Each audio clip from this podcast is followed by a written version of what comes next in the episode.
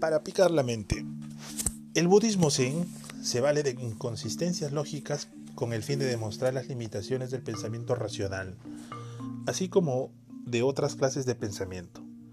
El Zen se ha caracterizado como una enseñanza espiritual carente de escrituras, es decir, que está ya más allá de las palabras, que apunta a la esencia mente de la persona, observando directamente su naturaleza y conduciendo hacia el esclarecimiento. Tradicionalmente una de las herramientas de que se sirve el Zen para sus enseñanzas es el Koan, una historia sin lógica que despierta la curiosidad del estudiante y lo hace enfrentarse con diferentes niveles de la realidad. Un hombre tropieza con un tigre hambriento, corre hasta el borde de un precipicio y se cuelga de una rama sobre el vacío, fuera del alcance del tigre.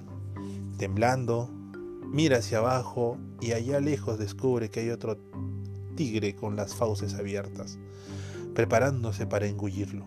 Su única protección es esa rama de la que se ha colgado, pero no tarda en descubrir que hay un par de ratitas, una blanca y otra negra, empiezan a roerla cuando el hombre ve que la ramita ya empieza a ceder, descubre muy cerca una mata de frutillas visiblemente apetitosas. Reteniendo la rama con una mano, el hombre arranca la mata con la otra.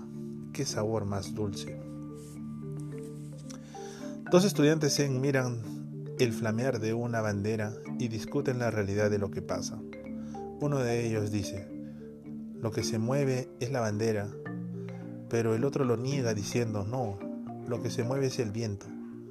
Un maestro los oye discutir, se les acerca y dice, los dos están equivocados, lo que está moviéndose es su imaginación.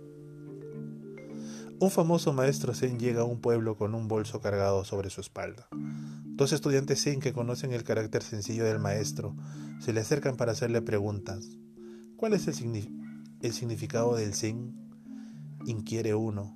El maestro, eh, en silenciosa respuesta, deja caer su bolso al suelo y el otro estudiante pregunta, entonces, ¿cuál es la realidad del Zen?